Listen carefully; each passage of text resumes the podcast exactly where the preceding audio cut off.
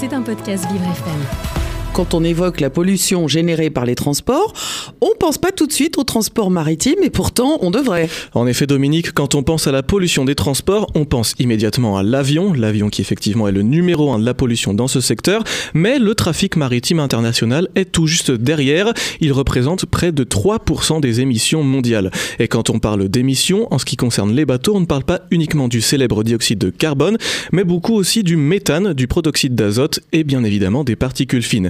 Et la raison de ça, c'est que la plupart des moteurs de bateaux utilisent du fuel lourd, et le fuel lourd, c'est le carburant le plus sale au monde, celui qui pollue le plus et qui est le plus nocif.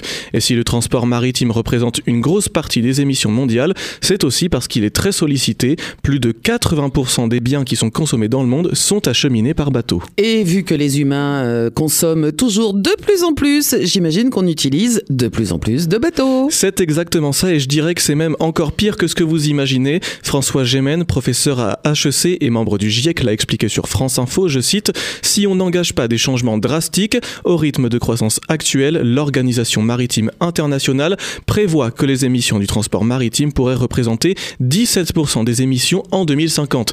La croissance serait tellement grande qu'on passerait de 3% à 17% en l'espace de 30 ans. Et un autre détail aggrave la hausse des émissions depuis quelques mois. Beaucoup moins de bateaux qu'avant passent par le canal de Panama qui permet de traverser l'Amérique ou encore le canal de Suez qui permet de traverser l'Égypte. Mais alors comment se fait-il qu'on ne passe plus par là, euh, Nathan? Parce que ça permet de réduire le chemin normalement. Alors pour le canal de Panama, en baisse de 42% en janvier, c'est tout simple, c'est la sécheresse qui fait que le niveau d'eau n'est pas assez haut. Et pour le canal de Suez, en baisse de 49%, c'est à cause des rebelles Houthis, une organisation politique armée située au Yémen qui attaque les bateaux.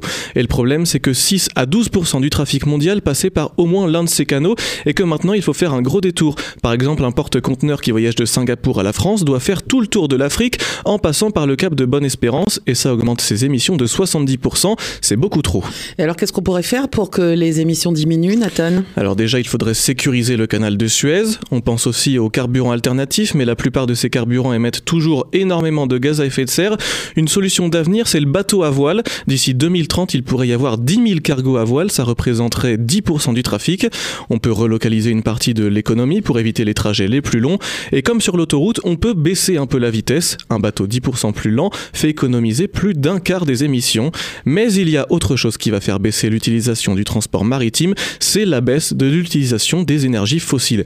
Écoutez bien, on estime que 40% du trafic international sert à transporter des énergies fossiles, des pellets de bois, du charbon, du pétrole, du gaz. Donc si on en finit avec ces énergies, on en finit avec 40% du trafic maritime mondial.